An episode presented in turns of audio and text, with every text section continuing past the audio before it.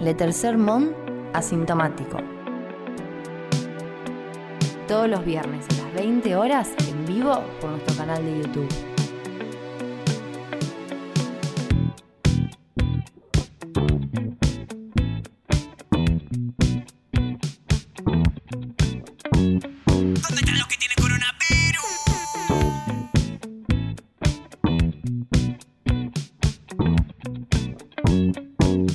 Buenas noches, buenas noches, buenas noches, bienvenidos, bienvenidas, bienvenides a Letter Sermón Asintomático. ¿Cómo andan? Coronavi, vi, vi, coronavi, vi, vi.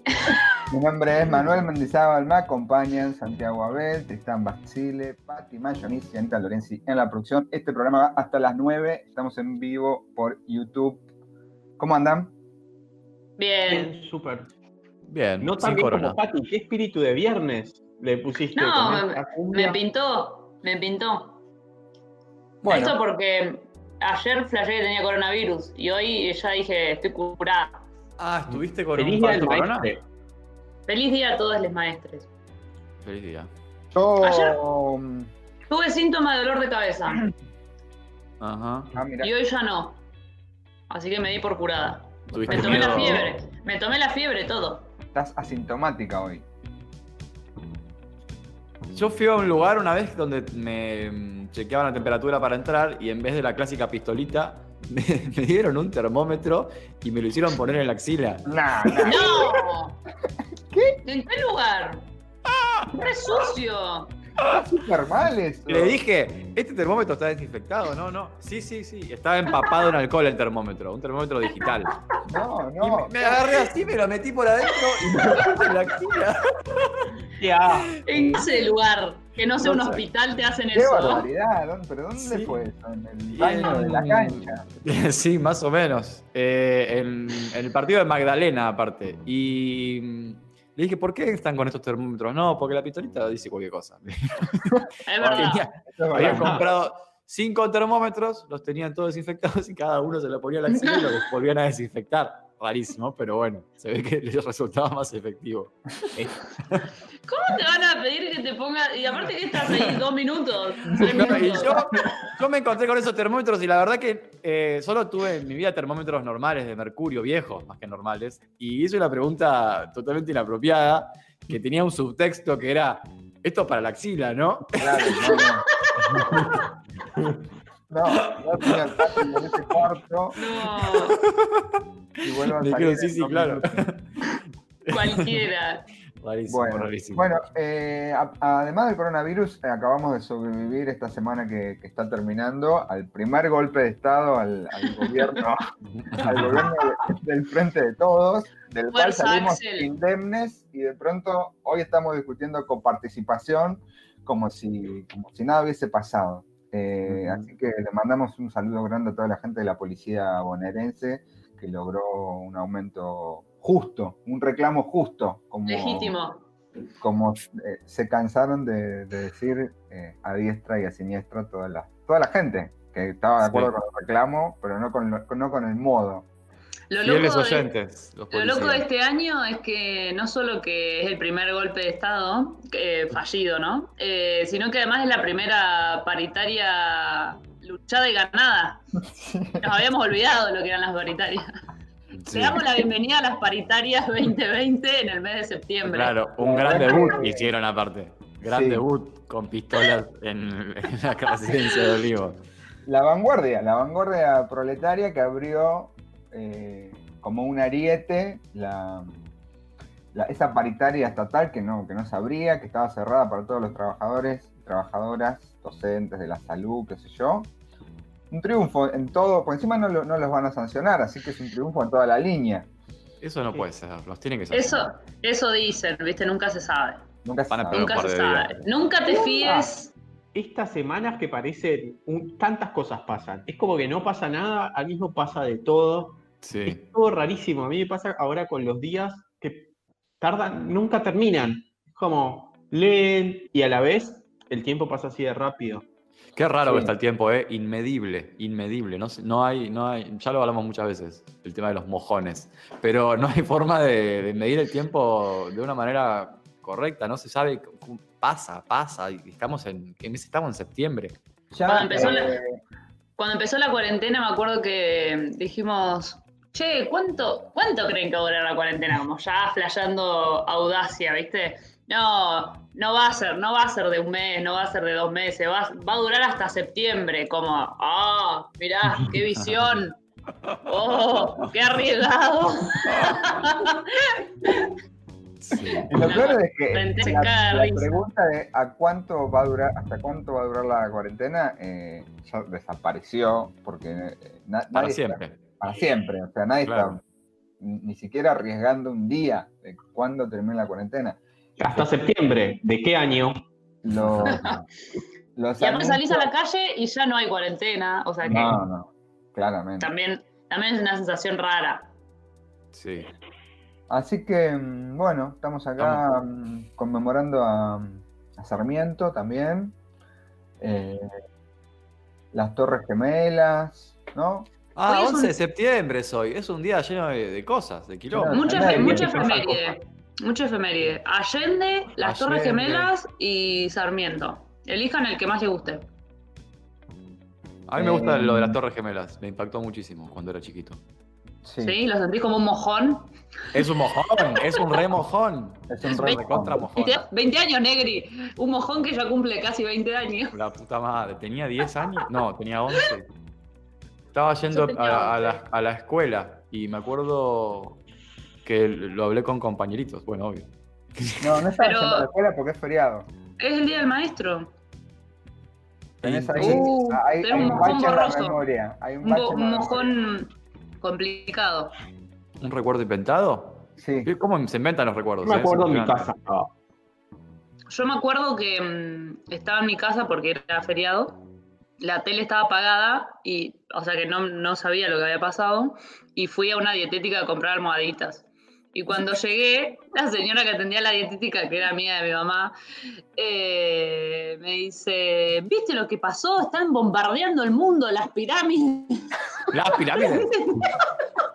Me acuerdo, las pirámides. Y yo dije: Están bombardeando el mundo. Eh, no, no, fue, o sea, fue como, ¿yo qué? Y volví y, y, pre- y prendí la tele y bueno, y ahí fue como todo el día mirando la tele. ¿A vos sola te lo dijo o vos, o vos o tu vieja? No, no, yo había ido sola a comprar y... Ah, pero y- te, te partió la mente. Vos tenías eh, nueve años y estaban bombardeando el mundo, las No, pirámides. tenía 11 eh, y sí, bueno, era la noticia del día. Era, o sea, yo no sabía y ella me la comunicó y había otra gente en el local y hablaban de eso. Miren a Trivi, ahí tiró, tiró una verdad. Hubo clases ese día en la misma escuela que iba, que iba Trivi y iba yo para recuperar lo que se había perdido en el paro docente de ese año. Uh. Mirá, Qué, preciso, qué preciso. Gracias, Trivi. Mirá qué botonazo el ahora senador nacional Gustavo Oliva. Eh, Yo no tenía además, clase. el, este, el 11 de septiembre de 2001, en realidad de 2002 o de 2003, se inauguró la pregunta ¿qué estabas haciendo cuándo? Porque es Sí. claramente una pregunta referida a la de las Torres Gemelas. Yo vivía en la localidad de Bransen, eh, había aprovechado el feriado para venir a comprarme botines de papi fútbol a, las- a la, a la ciudad de La Plata. Y lo escuché probablemente por la red 92 en algún comercio céntrico. Mirá. Otero Deportivo, Mateo. ¿Se pueden decir marcas? Sí, sí, Pues, total, ya tiramos un montón de marcas. Está medio inventado tu recuerdo, viste que decís, bueno, debería haber estado haciendo esto, lo otro. No, me acuerdo, pero perfectamente. ¿Cuáles son los mojones así? eh, las Torres Gemelas y cuando se murió Néstor. Después, Uy, Hay yo otro también me acordé. Yo me acordé también el otro día de cuando se murió Néstor. En realidad me acordé ayer porque ayer me vi tres eh, episodios al hilo de la serie de Nisman y me trajo muchos recuerdos del pasado reciente. Me acordé de la noche que murió Nisman. Nisman Una gran noche de Twitter Argentina. sí, estábamos todos Eh, en Twitter, sí. Después me, me acordé del censo 2010 que no me censaron y estuve todo el día viendo los videitos de pésames de los líderes latinoamericanos que están todos muertos o depuestos. Eh, fue, fue como un, un volver al pasado. Sí. Sí. Yo fui censista el 27 de octubre de 2010. Mirá. Ah, se- Me enteré en la casa de una persona que me invitó a pasar y estaba en la tele, murió Néstor Kirchner. Qué bravo. ¿Cómo no se suspendió el censo, no? Lo que es la institucionalidad. Sí. No, pero ¿cómo vas a suspender un censo? El censo no se suspende ni, ni porque haya una guerra, no sé. Este año se suspende, boludo, no hay censo. Ah, bueno, pero a la mitad del censo Bueno. no lo puedes suspender. Ah, Sí. no, Ah, bueno. Acá tiran Sí, más, bueno. más mojones en, en el chat. Papa argentino, mojón, mojonazo Papa total. Muerte de Nisman, bueno, sí, ya Yo lo lo dijimos. tengo, yo lo tengo Ay, difuso al Papa máximo, argentino, no me ¿eh? acuerdo de nada. Ah, yo lo tengo, yo lo tengo. Solo sí. tengo. ¿Al día? ¿La Marzo. fumata blanca? Sí, fue La fumata blanca. marzo, No. no, me- no me acuerdo la fecha. Como que me acuerdo de algunas cosas. 2014. El 7 a 1 eh, Brasil-Alemania. Es uno, Oh, sí. Nos acordamos Sí. todos. Ese lo Estábamos, con Pati. estábamos con Manu. Era, eso fue el pasaje de, de estar disfrutando a que sea demasiado ya. ¿No? Como que todo, qué impresionante esto, me encanta, me encanta, me encanta, y de repente no, pará, no. Es como, como esa novela de Soriano que empieza siendo graciosa y después es una tragedia. Claro. A, a mí me pasó algo raro ese día, que es que tenía Mal. terapia. Y no la suspendí porque era un, partido de Brasil y Alemania. No había tenido terapia por eso. Y era la hora, empecé a ver el partido en casa y era la hora de ir a terapia y tuve que ir. Y no soy tan fanático del fútbol, pero no pude decir nada en terapia más que estaba pasando eso. Y ahí estaba como muy descolocado. Como Brasil está perdiendo. Ah, pero vos estabas, para, para, vos estabas en Brasil. No, no, yo estaba acá. Ah, ah, pensé que estabas en Brasil. Por eso era raro que, que lo estaba viendo al partido, pero ya si lo estabas viendo era algo muy raro, muy... so- Y, y el psicólogo me miraba como diciendo, no te importa el fútbol, a, a mí tampoco. Retraso ¿Por qué estás mental. hablando de esto en terapia? terapia. Claramente no es un tema de terapia. O sea, Era justo ese momento, muy raro. el Mundial Ah. 2014 sí fue un. Sí, sí, Fue como un, un mojón en sí mismo. Toda- mucha energía puesta ahí. Re mojón. eh, estuvo, Sí. estuvo mojón. El día que nevó fue mojón. El día Ah, que no, nevó- yo- El día que nevó en La Plata. Sí. No estaba en La Plata. Mm. El bicentenario, Es un También. poco mojón. Es un poco mojón. Pero fueron dos días de mojón. Pasa que hubo bicentenario y después tuvo la, la muerte de Néstor. Entonces la muerte de Néstor se comió al mojón anterior que había sido el bicentenario. es verdad, Sí. es verdad. Como un El- Pac-Man. El mismo mojón que mató a Néstor rozó el corazón del bicentenario. acordaba. Ah, Primero fue el, el bicentenario y después la muerte de Néstor. ¿Cómo? ¿Cómo? Que primero fue el bicentenario y después la muerte de Néstor. Ajá. Claro. Porque, Ajá. ¿qué fue? ¿El 25 de mayo? ¿El bicentenario? 25 ¿No? de mayo de 2010 Claro. y 27 Ay, me de tenté. de 2010. Ahí Sí, está, bueno, la, todo la inundación, la Arrancamos inundación. con la Deep Web. Estamos No, en lo de Tristán mirando una película de. Ese es un mojón colectivo. Eso es Un mojón de tercer mont. Un mojón de tercer mont. No, lo de la- pero es, es raro lo de la inundación porque es como que nos, inun- nos inundamos nosotros, entonces es como, no es Sí, que sí. estaba haciendo cuando, me estaba inundando. ¿Qué estaba haciendo cuando? Claro. Bueno, basta con el mojón. Nos metimos en el deep Ay, mojón. es- En el deep mojón un- y no podemos salir ahora. todo ese día. Bueno, vamos a, vamos a pasar a, eh, a la primera sección que se llama COVID y confusión. Haciendo cuando me inundé, si no. Claro, no tiene sentido. Eh, estaba bueno, inundando. Estaba pasaron- sacando agua. Estaba sacando agua en un balde. Bueno, basta. Tenemos una notición. Sí, Voy a, voy a intentar volver sobre, sobre mí misma. Eh, esta es una noticia que tiene dos partes. Eh, pasó la semana pasada, creo. Eh, así como, como está el titular, no se entiende, porque el titular dice, nació el hijo del paramilitar ucraniano que viajaba escondido en el baúl de un auto. No, la cantidad de información que tiene el título ya es impresionante. Es Y un que no se- hermoso. Y que no se entiende dónde salió. Es como ya un personaje que la Argentina adoptó. Nació el hijo del, del paramilitar ucraniano. Sí. ¿Qué de la vida de la abuela del paramilitar ucraniano? Eh, el, militar, el paramilitar ucraniano se llama Víctor Melenik. Víctor. Víctor Melenik. Y así a secas no parece ser un dato relevante, cuenta No. Clarín. Pero si se repasa la historia, increíble pero cierto, es un detalle que abona la hipótesis de que este ucraniano de 47 años que apareció en el baúl de un auto escondido le dio a la, justicia para explicar su ingreso ilegal al país. El nacimiento del pequeño fue constatado por la justicia, según confirmaron a Clarín fuentes de la investigación, y sucedió la semana pasada, el mismo día que Melnik fue detenido. O sea que no, eh, ahora vamos a ver, pero no estaba mintiendo tanto en sus declaraciones por estar en el baúl de un auto. Exactamente. ¿Qué La cosa es así. Eso pregunta un policía en un control de, de tránsito en la ciudad. En... ¿Esto pasó en Santa Fe o.? Bueno, no sé Para- bien en qué Paraná, provincia. creo que sí. Para nada. Entre Ríos. Yendo a Rosario, creo. Esto le preguntó un policía a Juan Manuel Clusellas, uno de los dueños de la firma La Escondida, que es un armero.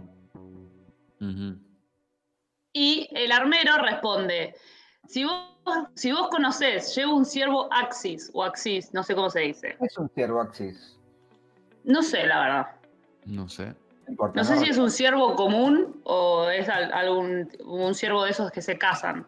A ver, Ciervo Axis. Bueno, cuestión, venía el muchacho en el... en Venía el- el muchacho por la ruta, lo para en un control tipo cuarentena, o bueno, no sé, un control. Le preguntan qué lleva en el baúl, se ve que el tipo es conocido, y entonces le dice, vos ya sabés, yo voy a cazar, traigo un ciervo. A ver, le dice la gente. Y abre el baúl y se, tor- se, se topó con una sorpresa. Con las, las piernas flexionadas había un hombre de un metro noventa de altura y más de 100 kilos. En su documentación figuraba el nombre Víctor Melnik, ucraniano de 47 años con residencia en Marbella, provincia de Málaga, España, que fue apodado en el país como el gigante ucraniano.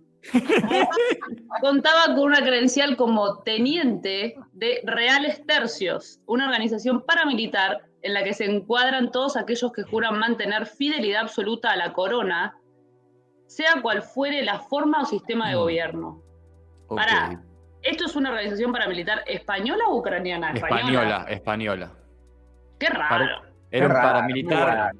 eh, que huyó de. ¿De qué país era? Dijimos. De Ucrania. Ucrania. Y se fue a España, y tam- donde también es paramilitar.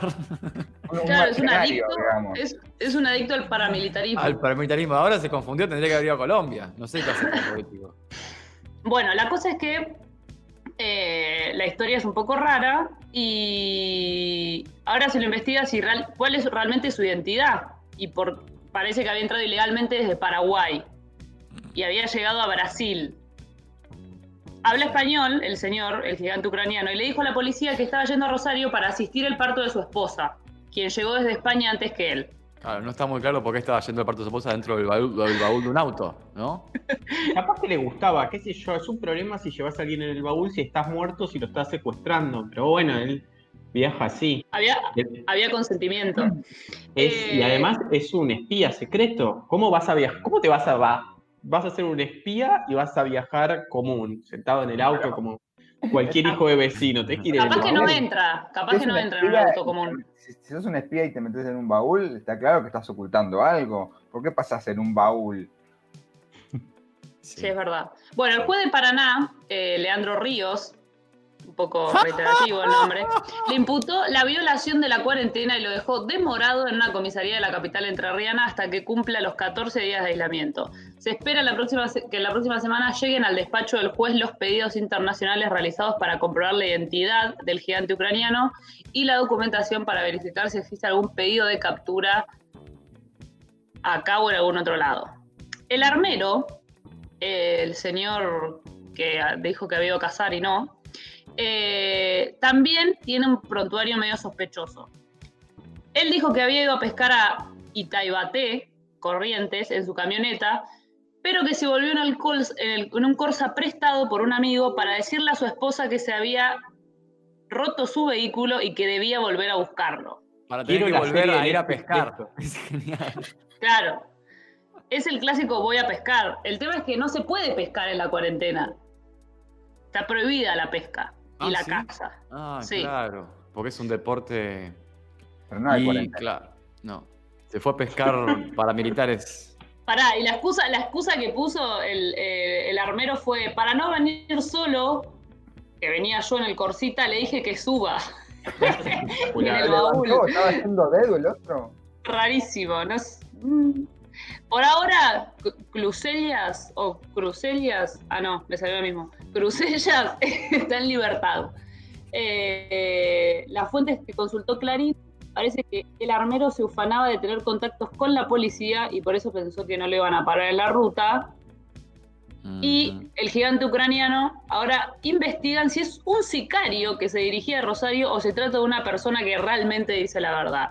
¿Por qué son las únicas dos opciones? ¿Por qué son secretario que diga Sí. la verdad?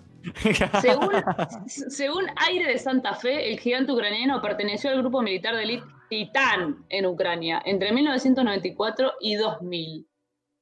A todo esto parece que el hijo del ucraniano efectivamente nació. ¿Y la pareja es argentina que vive en Rosario? Qué raro todo, chicos. No, no era Ah, español. no, dijo que Es había venido de. España. Sí. Vino de España. Ahora, la cantidad de, de elementos que tiene. No, es esto es como. una historia de espías. Es para, Sí, es una sí, película sí. de Mariano Ginás. Porque es, Sí. es de espías, no se entiende nada. Totalmente. eh, es de bajo presupuesto porque está en un Corsa de mierda. Es como el Fargo nacional. y tiene Falta- todas. falta sangre. Sí, y tiene todas las subtramas necesarias para hacer una serie, porque tenés la relación del señor armero con su esposa y que le tuvo que mentir para volver a ir a pescar porque no lo dejaban. ¿Qué hacía con la, cuando iba a pescar? La idea de- del ciervo Axis también, la historia del ciervo Axis, que es, lo googleé, son esos ciervos que tienen pintitas, los Bambis, súper lindo. Ah, mirá. Mm, mirá. ¿Es Eh, Después La Y mujer no ten- Ah, son muy lindos. teniendo, dando a luz en un hospital en Rosario, sola la porque no llegaba. Sí, porque en el no medio de una pandemia. No, es impresionante. La cuestión, la- la- el contacto paraguayo. no, no sabemos bien el rol de Paraguay. En, en la nota de Aires de Santa Fe también había un, eh, un- testimonio en el cual se, se constataba la, que había tres paraguayos cobrando IFE, que también podría ser otra. Porque el tipo dijo que iba a ir a pescar a un lugar y le dijeron, no vayas a pescar ahí porque están los paraguayos cruzando el río para cobrar el IFE. Absurdo, absurdo. Estaban pescando IFEs. La, la- sí, la- la Largaron- parte de largaron los IFEs. paraguayos cruzando para cobrar el IFE es como la parte graciosa de la serie, ¿no? Son Sí, como en medio, sí. medio los tres chiflados. Y después hay paramilitarismo de dos tipos distintos. No, es espectacular. Un, un ucraniano hablando castellano, per- perfecto castellano, que sea un gigante. Yo me imagino como, como Sergio Berni, tipo un, un cu- un cuerpo así. ¿Bernie es gigante o parece grande al lado de Axel? No. Nunca me doy cuenta. No, No, Berni es debe gigante. ser gigante. No, Bernie es gigante y al lado de Axel es, es- es un chiste. Es como vieron cuando mm, a, a Frodo lo, le- lo levanta el árbol gigante y lo lleva. Sí. Sí, Es sí, esa sí. escena. Lo debe, en las reuniones, no solo, no solo metafóricamente, lo debe, lo debe manipular, lo debe agarrar y lo debe sentar en una no silla, lo se lo debe poner acá. Que lo manipula está clarísimo. No lo Sí. puede echar por eso. No lo puede hacer porque tiene- miedo que le ponga una mano. Claro. Lo lanza. Un, un Lilliput. Claro, si me echás te agarro de la oreja y te revoló por la ventana.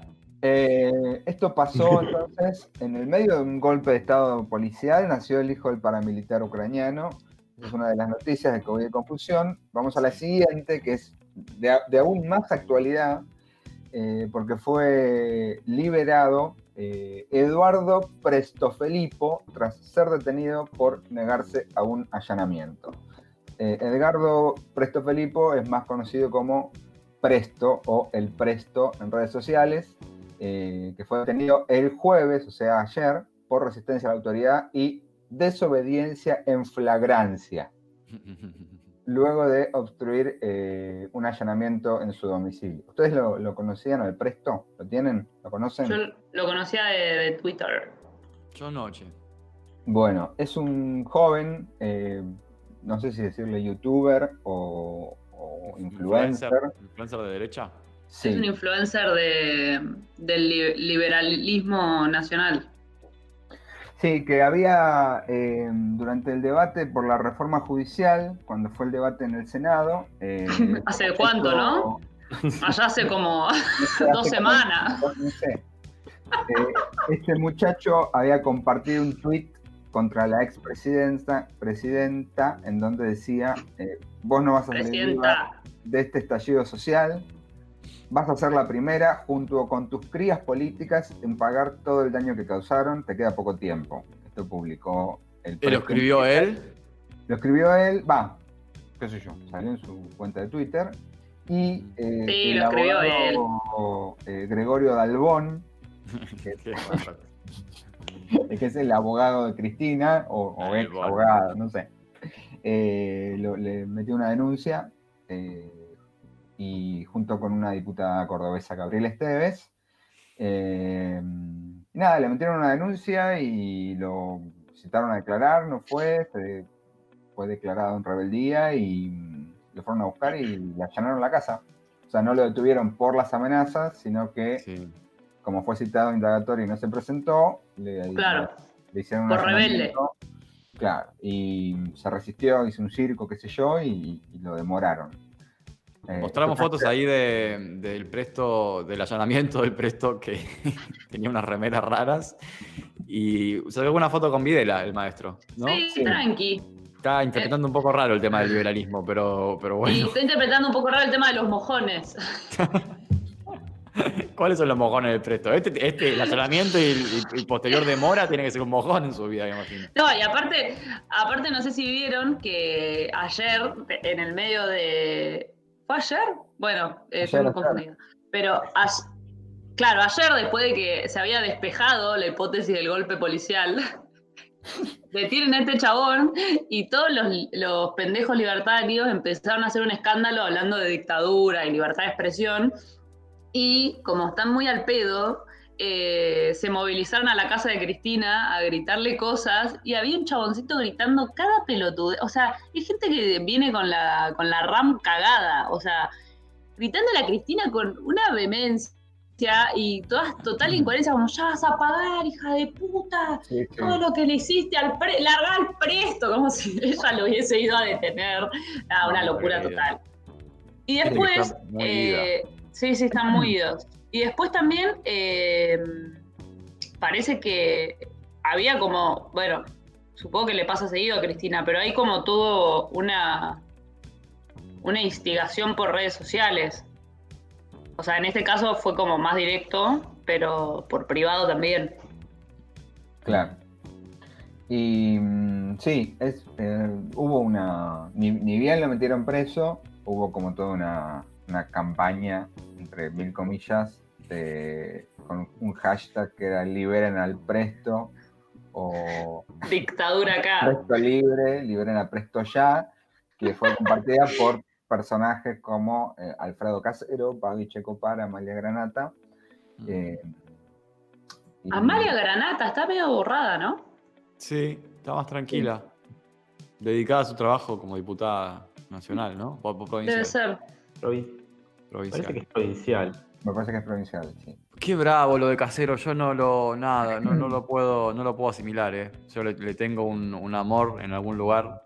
Cha cha No, cha, loquísimo. cha cha cha es, es un mojón y, y, y me duele mucho verlo, verlo como está. Está Verlo es así. imbécil, es un imbécil, es un imbécil. Sí, pero hay- está. Lo que pasa es que están los imbéciles en la calle, los imbéciles estos que no se sabe que son unos payasos, pero después responden a gente que está en el gobierno Sí, sí. y, y que los votan mucha más gente que estos imbéciles. Entonces ese es el problema y como que va creciendo. Eh, un poco da risa, pero más asusta. sí. Sí, también abrió, la detención del presto abrió todo un debate eh, eh, que podemos ver que, cómo se da en el tercer mont. Eh, que si está bien que detengan a alguien por amenazar en Twitter o no. Es un poco una, una de la nueva libertad de expresión. una nueva era que inauguró Patricia Bullrich, que nada, detuvo gente por amenazar de muerte a Macri, etcétera. Sí. Em, Lo tiro. ¿Está bien? ¿Está mal? Mm, ¿Es un boludo o se fue de tema? También tiene que haber un límite. O sea, para mí no está bien detener a cualquiera, pero tampoco podés decir cualquier cosa. O sea, como, no sé. No, Es para la mí sí- vicepresidenta, loco, ubíquense un poco. Claro, si tenés cierta relevancia, cierta audiencia en los lugares donde, donde emitís tus mensajes, si el mensaje es una amenaza de muerte a una autoridad nacional, me parece que, que estás pasadito. 107 mil seguidores tiene. O sea, si Babi Checopar dice, dice en la tele que, que Cristina tiene que morir, lo, es similar y lo van a, lo van a, le van a hacer una causa. Y está bien, eso está bien. Sí, ese es el límite. La cantidad de seguidores. La amenaza de muerte. No, después, si vos buscás todas las amenazas de muerte que hay todos los días contra los presidentes, son mu- muchísimas, pero me parece que, que personas que tienen cierta audiencia por ahí tienen que ser un poco más responsables. ¿Qué sé yo? Está Una bien, causita. indagatoria y que vaya a declarar, aunque sea. eh, Lo molestás. Y si te le Sí. pasa como a, a Presto, que además tenía un revólver supuestamente no declarado, con, Uh, el, sí, está hasta las bolas. con el número de ¿Limado? Creo, creo. Ahí, ahí tenemos unas imágenes ahí también.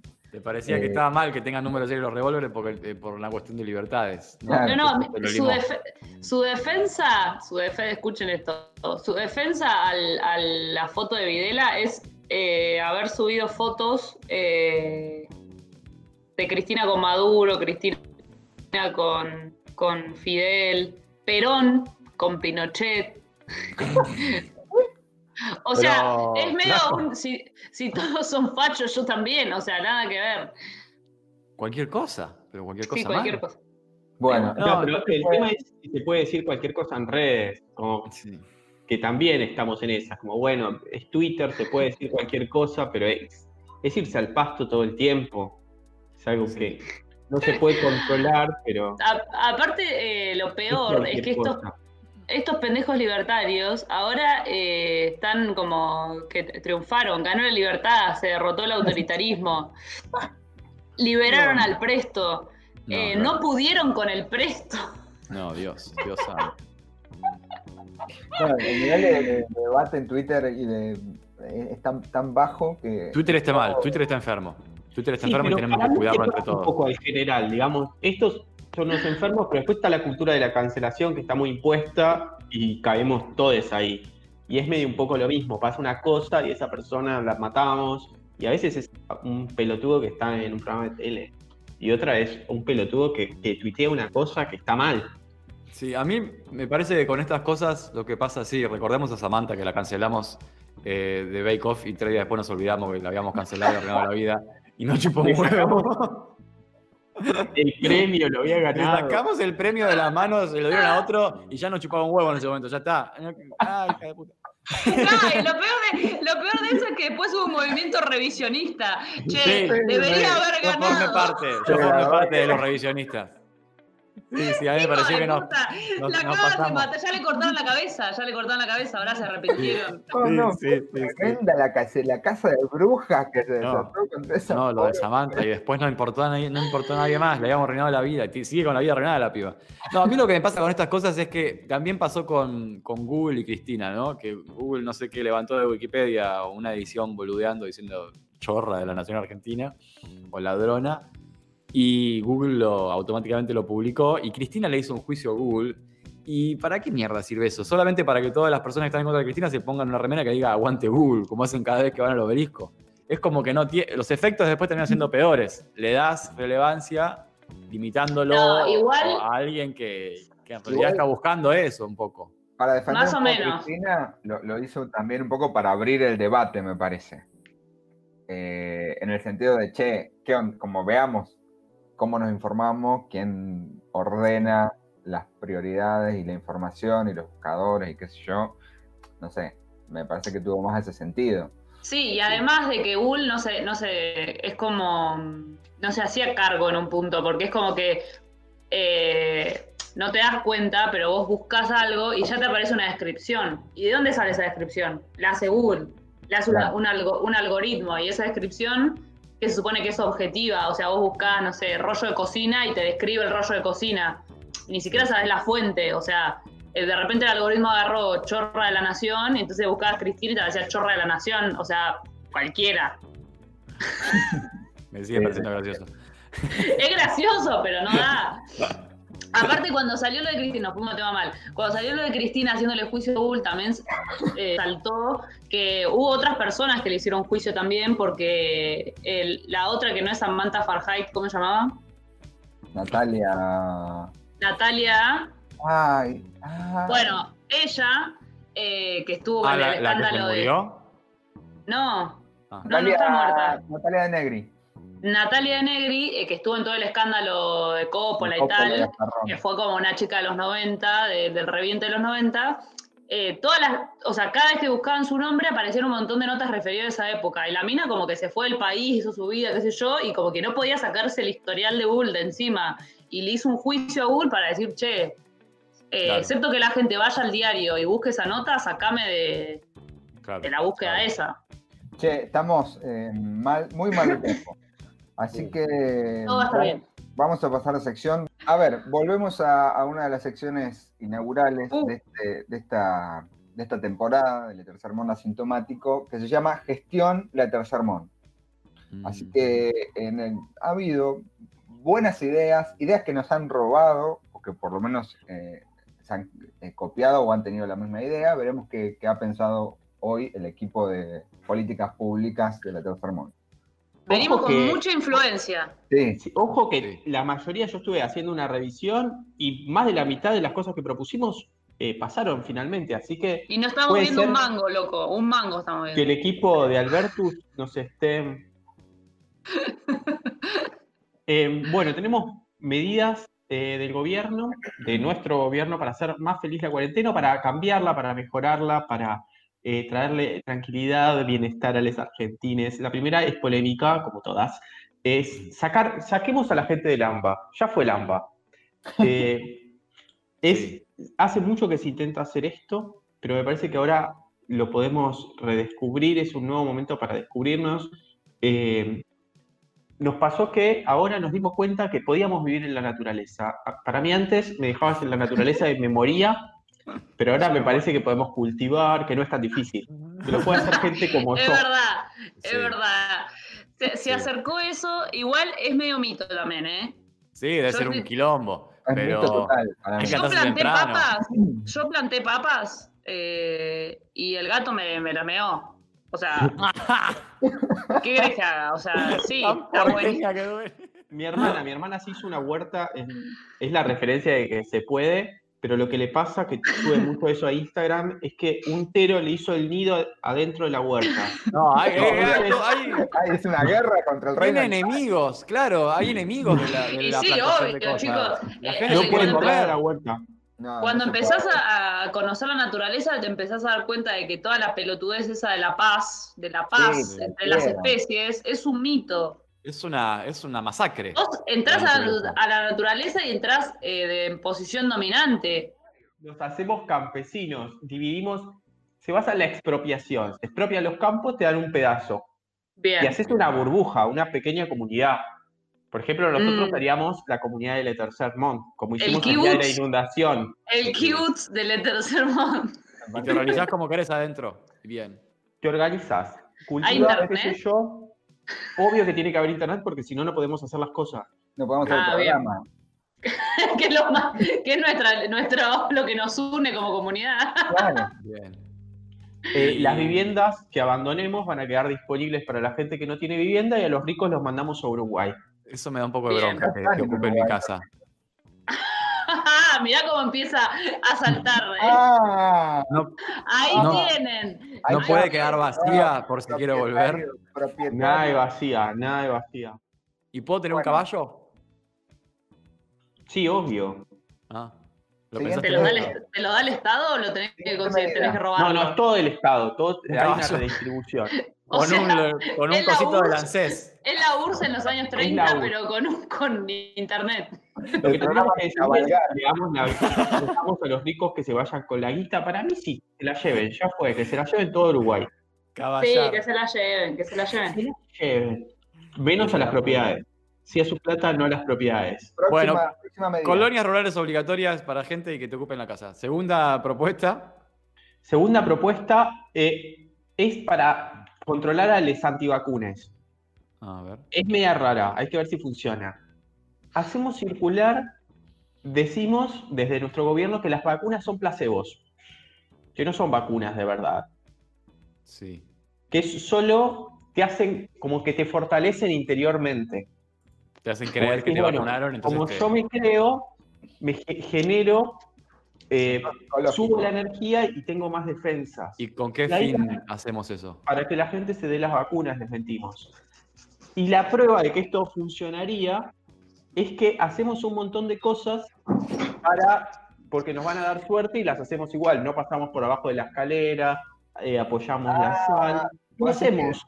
Transformar Ah, en un elemento eh, del, De superstición. la superstición. Suplantamos a la ciencia por la fe. No importa que esté la ciencia atrás, es siempre la fe. Claro, haces Bueno. eh, Bueno, ojo, una.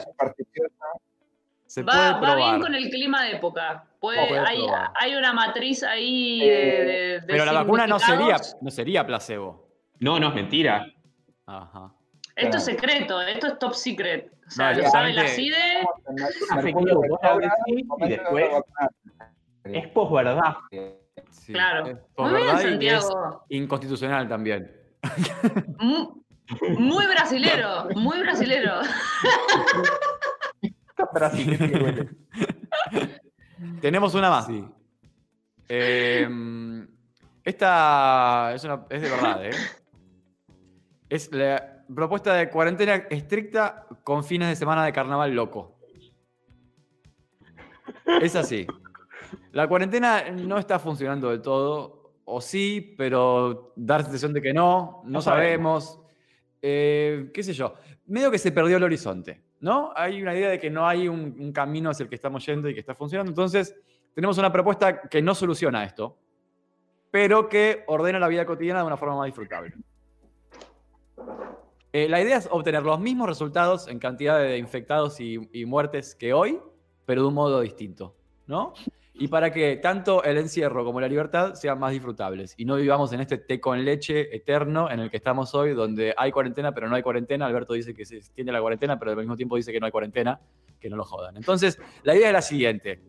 Nos quedamos todos en casa todo el tiempo de forma completamente estricta, tipo marzo, que salías al chino y tenías miedo de que te chupe un grupo de tareas por estar violando la cuarentena y tenías mucho miedo, control estatal, policías que estaban pegándole a la gente, un montón de cosas que estaban mal. Bueno, vuelve todo eso, bajan las muertes, bajan los contagios y cada dos semanas hay un fin de semana sin ningún tipo de regla, sin ningún tipo de control. Inclusive Es los un- contagiados pueden salir y pueden hacer lo que quieran. Pueden Es hacer lo que quieran. Entonces, en ese momento vos tenés el horizonte del fin de semana descontrolado, entonces decís, me quedo dos semanas en casa, porque el fin de semana hay una fiesta de la puta madre no sé dónde. Lo- la gente con coronavirus toma gratis, por ejemplo, descontrol. Entonces son dos días descontrolados, se dispara el pico, se dispara la cantidad de muertes y contagiados de vuelta y volvés a las dos semanas de cuarentena, pero tenés un horizonte y hacia dónde estás yendo. Sí, es un poco... Era- Sí, era- eran sí, del comunismo al libertarismo de. No, de esto es una combinación entre libertad y encierro. Es una combinación para que las dos tengan porque sentido. queremos quedar bien con todo el mundo. Ponemos a Sí. Frederick y a Bernie. Oh, ¿Qué es lo que está sucediendo? No, somos los primeros que se nos ocurrió, por claro. No, a mí me parece que puedes, redundar en la misma cantidad de, de- de- de infectados y de muertes que hoy, pero que tiene un poco más de sentido la vida. Tenés un encierro, pero que después se traduce en que te ganaste, te ganaste la libertad por dos días y que la gente se chupe la cara, que se den besos entre desconocidos, que toman birra del pico y se lo compartan, fumando porro. No pasa nada. Dos días que no pasa nada. Todo como antes. Bueno, puede, eh, puede ser, puede ser. ¿eh? Habría que, a mí me, me- me parece riesgoso, pero por otro lado me parece que estaría muy bueno eh, hacerlo como experimento. Tipo, Sí, claro, agarrás, eh, cuatro manzanas y va- vamos a, a ver cómo se comporta socialmente el grupo. Y qué impacto tiene en el hospital zonal, sobre todo. Porque por ahí esa es la parte que no funciona tanto. Sí. Pero hay que probarlo, hay que probarlo. Bueno, eh, me gustaron las medidas de, de- de- la, la del eh, salir del AMBA, por ahí quizás es la más difícil de implementar, pero... Sí, parecen pero las bueno, medidas que presenta el Frente de Izquierda. que suenan bien, pero son imposibles de implementar. Eh, bueno, se terminó esto, che. No. Yo voy a brindar por Víctor Melnik, Ay, qué hijo ¡Ay! El gigante ucraniano. El gigante ucraniano, o, o al menos eh, ese es el nombre que él dice que tiene. Sí. Eso se, se está estudiando todavía. Pero Víctor para, eh, tenés que brindar también por una hipótesis. ¿Quién es? ¿Miente o, o es un sicario? O dice la verdad, ¿no? ¿Cómo eran las opciones? Para mí es un para, para mí es, ¿Es todo, un padre de familia o es un espía ruso? para mí es una paramilitar paramilitar español. Eh, Qué difícil, yo estoy medio perdido. Yo voy a brindar por, por los paraguayos que cruzan el río a cobrar el IFE. No porque me pescar. parezca bien. A pescar el IFE. Sí, a pescar, pescaron un IFE. Eh, me parece muy pintoresco. Eh, y deben ser pocos. Que, lo sigan haciendo. No, no, no, no. Excepto que tengan DNI argentino, no podés. Por eso, debe ser tú un Te mito lo, digo, rarísimo. te lo digo como una persona que vive con un gestor de la ONU. Ah. No, si no tenés DNI argentino, no puedes cobrar el IFE. Los Yo paraguayos quiero brindar por alguien que no nombramos, pero me pareció un gran personaje de la semana. Que es ver. el Cana, que teniendo un arma en un chumbo acá y se podría haber pegado un tiro, se subió a una torre diciendo que iba a saltar. Ineficiente método para suicidarse si sos policía. Qué la hermoso ese personaje, recordémoslo por siempre, por favor. Aparte le preguntaron por qué lo hiciste y dijo para llamar la atención. Es una- un tipo muy sincero. Ay, yo no sé por qué brindar. Eh... Ah, yo brindé por los mojones, gracias a la productora. Salud. Bueno. Bueno, nos reímos todo el esto, esto fue la tercer monda asintomático. Les agradecemos a los que estuvieron del otro lado. Chao, gracias. Eh, nos pueden escuchar en Spotify, nos pueden escuchar en- y ver en YouTube en diferido y otra vez en Una vivo. cosa importante. Sí, Sí. suscríbanse al canal, díganle a sus amigues que se suscriban al canal. Sí, Queremos y- llegar a los 100, a los 100 suscriptores y nos falta nada. Y trátense bien, en, trátense bien en el chat aparte. No sé qué carajo estaban hablando ahí. Se tienen que tratar mejor entre ustedes en el chat. Se armó quilombo, ¿no? Che, paren, paren, paren. Yo sé que nos estamos pasando uno o dos minutos. 02. No importa, no importa. La productora se subió a una torre, ¿eh? Pará, si lo puedo decir, se termina. Tenemos 99 suscriptores. Sí, Uno más, por favor. Uno más, loco, de los que están viendo. Ah, la productora no se había suscrito. No, el papelón, no, no. Ya, ya. Quédate arriba de la torre, quédate arriba de la torre. Che, bueno, eh, chao, nos vemos el viernes que viene. Chao, gracias por estar. Chau, chau, chau.